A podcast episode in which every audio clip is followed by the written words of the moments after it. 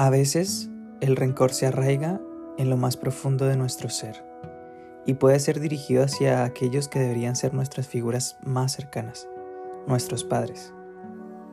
El rencor puede nacer de heridas pasadas, de decepciones y desilusiones que no hemos sido capaces de dejar atrás. Cargamos con resentimientos y reproches, alimentando esa llama de dolor que nos consume por dentro. Pero, ¿Qué pasaría si nos detuviéramos un momento a reflexionar? Nuestros padres también son seres humanos, con sus propias luchas y errores.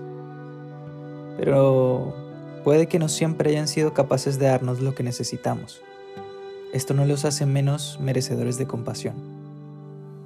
El rencor nos mantiene atados al pasado impidiéndonos avanzar y crecer como individuos. ¿No es acaso tiempo de soltar ese peso?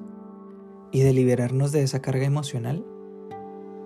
Perdonar no significa justificar o borrar el pasado, sino liberarnos de la amargura y encontrar paz en nuestro corazón. Al perdonar, nos abrimos a la posibilidad de sanar nuestras propias heridas y de construir relaciones más saludables. El rencor solo nos aleja del amor y la felicidad que merecemos experimentar en nuestras vidas.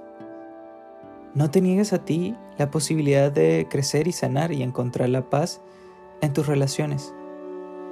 Rompe ese ciclo del rencor y del dolor y elige el camino del perdón y de la compasión. Porque el amor y el perdón son pilares que nos permiten construir un futuro muchísimo más luminoso y lleno de paz.